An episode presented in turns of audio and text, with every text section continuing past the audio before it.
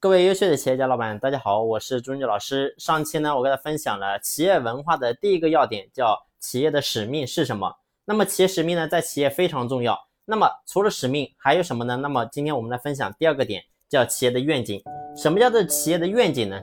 说白了，企业的愿景就是一个大的一个目标。你比如说像阿里巴巴，它的企业的愿景是什么？就是让阿里巴巴能够活够一百零二年，这个就是它的愿景。所以呢，愿景是一个长远的目标。你比如说，我说明年我们公司的业绩，然后涨个百分之二十，大概差不多了。这个叫不叫愿景呢？这个不叫愿景，这个当然也叫目标，但是呢，这个不是愿景。愿景是什么？愿景是一个比较长的、比较大的一个目标。所以呢，这个叫做愿景。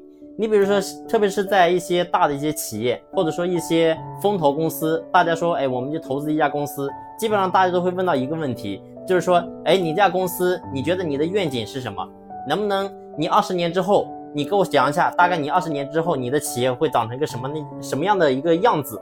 那么很多人呢，其实你会发现，如果说你回答的好，那么呢，很多人都会投你。但是如果说这个点，你比如说问你二十年之后，你的企业会到达什么样子，你答不出出来，基本上你会发现是很少愿意投资你的。所以呢，这个就是叫做企业的愿景。所以包括说我们在公司里面，员工也是一样的，我们经常讲。哎，企业的使命，企业的愿景啊，很多人听得出来不错。但是呢，如果说我们在招人的时候，一个人呢不愿意听你讲我们企业的使命是什么，我们企业的愿景是什么，你会发现这种人，我给大家建议是尽量少招聘。为什么呢？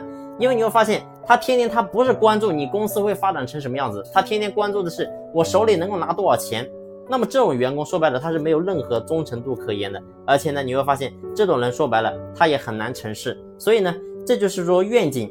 一定是一个非常重要的东西，就是愿景跟使命碰在一起，就像化学反应一样，然后呢可以激发出非常多有意思的东西出来。而你会发现，只有你把这个东西把它给做出来之后，你会发现你能够点燃非常多的员工的一个梦想跟他的追求，然后呢愿意让他能够围着我们一起往前冲。所以呢，企业使命跟愿景它是结合在一起的。那么。我上期我跟大家分享过，我说企业的使命是什么？就是说我们这家公司到底为什么而存在？而企业的愿景就是说我们为了要达到我们的这个存在的意义，我们要做到一个什么样的样子？所以呢，这个就是两者是结合在一起的，所以非常重要。所以包括说我们其实个人也是一样的，我们每个人你会发现能够活着在这个世界上，其实每个人都会有一定的追求，有一定的理想。如果说我们过去经常讲的话，如果说一个人连理想、连抱负都没有，那跟咸鱼有什么区别呢？那其实企业也是一样的，必须要有理想、有抱负、有追求、有愿景，非常非常的重要。好了，这一期的分享呢就分享到这里，感谢你的用心聆听，谢谢。